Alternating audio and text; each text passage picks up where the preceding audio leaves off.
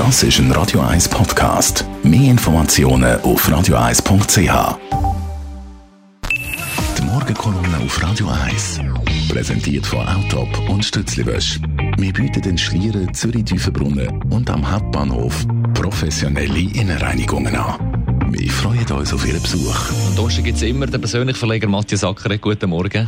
Guten Morgen, Dani. Tele Zürich feiert den 25. Geburtstag. Auf Sendung am 3. Oktober 1994 und du bist ja mit dabei gewesen.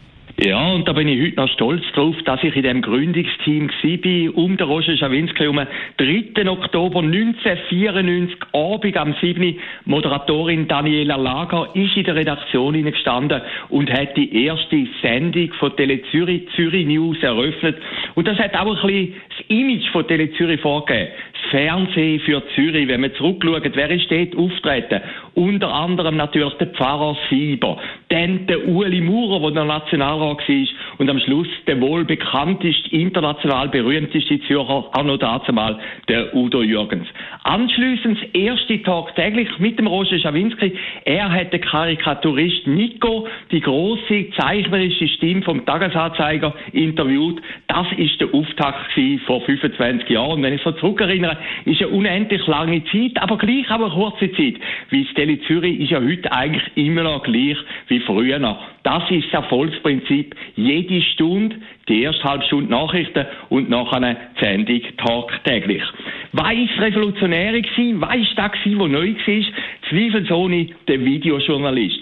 Wir sind am 2. August 1994 in Limmathof gekommen, haben dort so ein Ausbildungscamp gegeben und der Roger Schawinski hat gesagt, jeder von euch, ich habe noch nie eine Kamera in der Hand gehabt, jeder von euch ist in zwei Monaten ein Videojournalist, ist ein Reporter und der Michael Rosenblum, da ist der Teacher gewesen, der E-Peitscher aus Amerika, hat gesagt, ihr alle werdet besser werden, weder die SRG.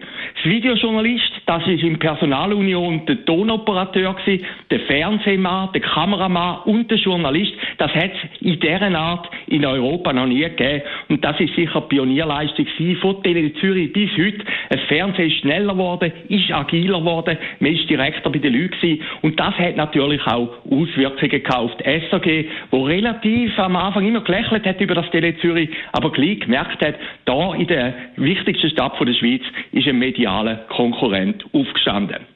Ich habe ein bisschen schmunzeln letzte Woche auf die einen Seite, wo ich gehört habe, eben die Sendung vom Roger Schawinski, seine wöchentliche Sendung, Schawinski werde aus Spargründen abgesetzt. Jetzt muss man sich das mal vorstellen. Der Milliardenkonzern SAG stellt eine Talkshow, wo wöchentlich kommt, ein, weil sie zu wenig Geld haben, angeblich.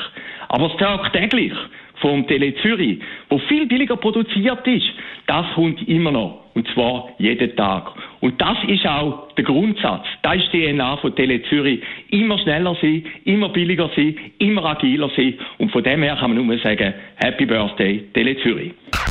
Die Morgenkolumne auf Radio 1.